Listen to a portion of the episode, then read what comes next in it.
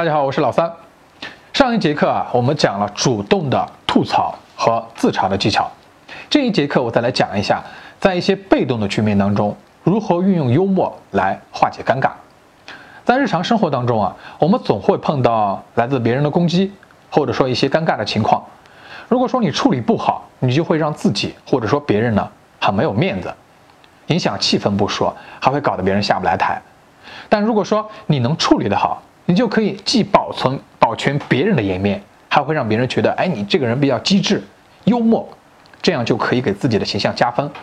所以说，危机呢也可能是表现自己的机会。一般有两个通用的方法可以应对这些局面，一种呢是假性复合，一种呢是逻辑置换。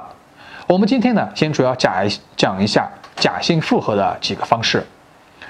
西方有一个谚语啊，叫“房间里的大象”，就是说，在一个狭小的房间内有一头大象，但是这个房间内的人呢，全都假装没看见。这样一个明显的问题，大家都避而不谈，这就是一件非常非常尴尬的事情。比如你在一个人多的房间里面呢，不小心放了一个屁，你越想隐藏这件事情，你就会越会觉得尴尬。哪怕所有人都没有提放屁这件事，所有人呢也依然觉得尴尬。那么，面对这种类似的尴尬情况怎么办呢？首先，你先承认这个房间里有大象，你把房间有大象这回事儿呢说出来，不要让大家呃为了你的面子假装这件事情不存在。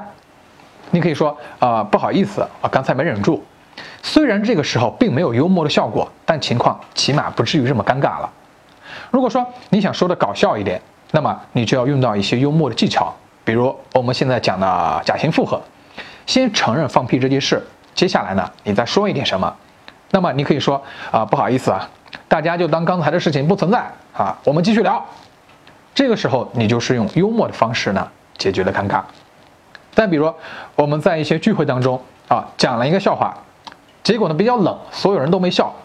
如果你不把这件事情指出来，你就会觉得很尴尬。如果别人给你指出来，你可能会更尴尬。这样的行为呢就很减分。你其实可以一本正经的说，看来气氛有点尴尬呀。那这样吧，我再给大家唱首歌，缓解一下尴尬的气氛，这样呢就能够化解尴尬了，也呢能够产生一些幽默风趣的效果。你看，如果说你也碰到这种尴尬的局面，很多时候直接指出来就可以化解了。当然呢，有时候只是指出来还是不够，你还得需要一些话，把这些话呢给接下去的技巧。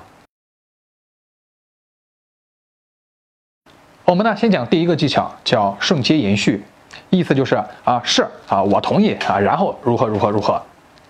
首先呢，我们来看一个别人损你的情况。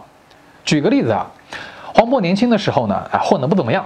那时候呢，他经常在酒吧驻唱，下面经常会有一些观众喝倒彩，观众就喊你下来吧，下来吧，唱的真他妈难听。这个就很尴尬。如果黄渤真下来了，你这就没法接着表演了，对不对？但如果说黄渤假装没听到，继续在台上唱歌，可能观众就更不爽了，这就更尴尬了。但黄渤呢就比较机智，他呢就走下了舞台，说：“啊，好的，好的，好的，我下来了。啊，我再给大家唱一首《喜欢我的人都好运》。”哎，这个时候大家就稀里哗啦的笑成一片，然后呢气氛就缓和了，黄渤呢就可以继续表演了。在运用这个技巧的时候，你要注意，不管别人说你什么，你都不要反驳，要先接受这个设定。在上面的这个例子里，黄渤就接受了观众喝倒彩的设定，然后说：“好的，好的，我下来。”然后呢，又无耻的往前走了一步，我再给大家唱一首歌。接下来呢，我们再来看一个别人捧你的情况。我们还是举一个例子啊，郭德纲呢，他有一次采访一个网红医生，他就问他：“那么多的医生写微博，对吧？为什么你那么红？你有一百多万粉丝？”医生就说呢：“大家都说我长得像您。”这里呢，就是女医生在捧郭德纲。郭德纲的回答呢，就是：那你像我粉丝应该更多呀。郭德纲回答的逻辑就是：是，我同意。然后怎么样怎么样？如果说你是因为长得像我才这么多粉丝，那你应该和我一样有更多粉丝呀。上面这几个例子用到的技巧就都是顺接延续。汉语中呢有个词叫顺杆爬，说的也就是这个意思，就是不管你说我什么，我都承认。然后呢，我再接着说一些话，接着呢，我再来讲下第二个技巧，叫瞬间认同。它呢就是正是如此，因为啊，所以它跟瞬间延续一样，都是要先接受一个假定的设定，进入到这种设定之后呢，但是你得再给他找出一个理由，说为什么会这样。还是讲一个别人夸你的例子，黄渤的例子。黄渤呢有一次上《鲁豫有约》，鲁豫就说：“哎，你现在可以呀，很火啊，是吧？”明眼人呢都明白，这是一个看似很简单，但是你得小心翼翼回答的问题。如果说你回答是，这就显得黄渤他自以为是了；如果说你回答不是，又让又又让别人感觉你谦虚的虚伪，这个就是一个小小的尴尬。黄渤是怎么解决这个问题的呢？他非常淡定地说：“那肯定呀，我都坐在这跟你鲁豫聊天了，能不火吗？”这个回答呢，就既正面的回应了问题，又解决了尴尬，最后呢，还顺带把两个人都夸了一下。这句话就能既显得你幽默，又显得你情商很高。和瞬间延续一样啊，不管别人说你什么，你都不要反驳，先接受这个设定。在上面这个例子里，黄渤呢就接受了他。就是比较火的设定，然后呢，他又给这个设定找了一个原因，因为我都能跟你鲁豫聊天了，能不火吗？对吧？再来举一个别人损你的例子，有一次曾志伟呢对黄渤说：“啊，在屏幕上呢有一张丑脸，唱歌是很难过的，是您启发了我。”黄渤说：“哎，是是是，我们呢是相互鼓励。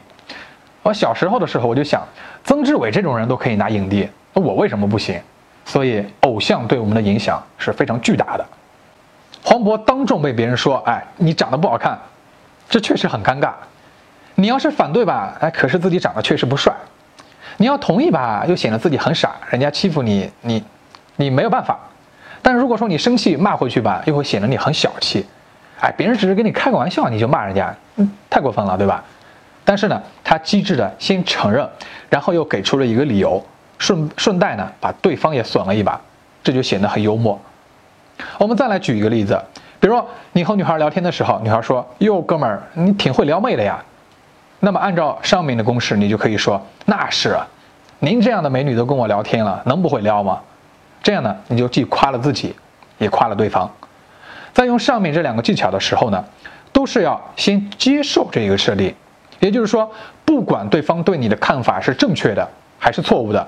善意的还是恶意的，荒谬的还是偏激的，你的内心要保持淡定，不要觉得别人还不了解你就随便给你贴标签。如果说你的内心排斥了，你想要反驳对方，那么这不是幽默，这是争执，这是辩论，这是吵架。正确的做法是，你要先接受这个设定，然后再无耻的往前再走几步，把回复呢引申、夸大、荒谬化。就可以达到幽默的效果了。第三个技巧呢是假性否认，也就是说，我们先假装否认，然后呢再夸大承认。上面的那些例子啊，都是先承认再解释，然后如何如何。接下来呢，我们来讲一下先否认再夸大承认。就是说，当别人指责你或者质问你的时候呢，你也可以先否认，然后再夸张的。荒谬的重新承认，也能够制造幽默的效果。比如通过搭讪的方式，哎，你认识了一个女孩，女孩说你经常搭讪认识女孩吧？那我一般会说不经常啊，一天也就搭讪三百多个。这个就是先假装否认，再夸大承认。还有类似的例子，比如女孩问你是不是经常来这个酒吧玩？我会说不经常呀，一天最多来一次。女孩问你你是不是经常带女孩回家呀？我会回答没有吧，我经常带男孩回家。女孩问你是不是很喜欢泡妞呀？我会回答没有呀，我只是喜欢被妞泡。像上面这些例子呢，当女孩问你，你回答是或者不是，也不是说不行，只是说这样的回答呢太容易让别人意料到了，所以呢给别人的感觉就会无趣。如果说你想做一个有趣的人、幽默的人，那么呢就不要轻易的让别人猜透你。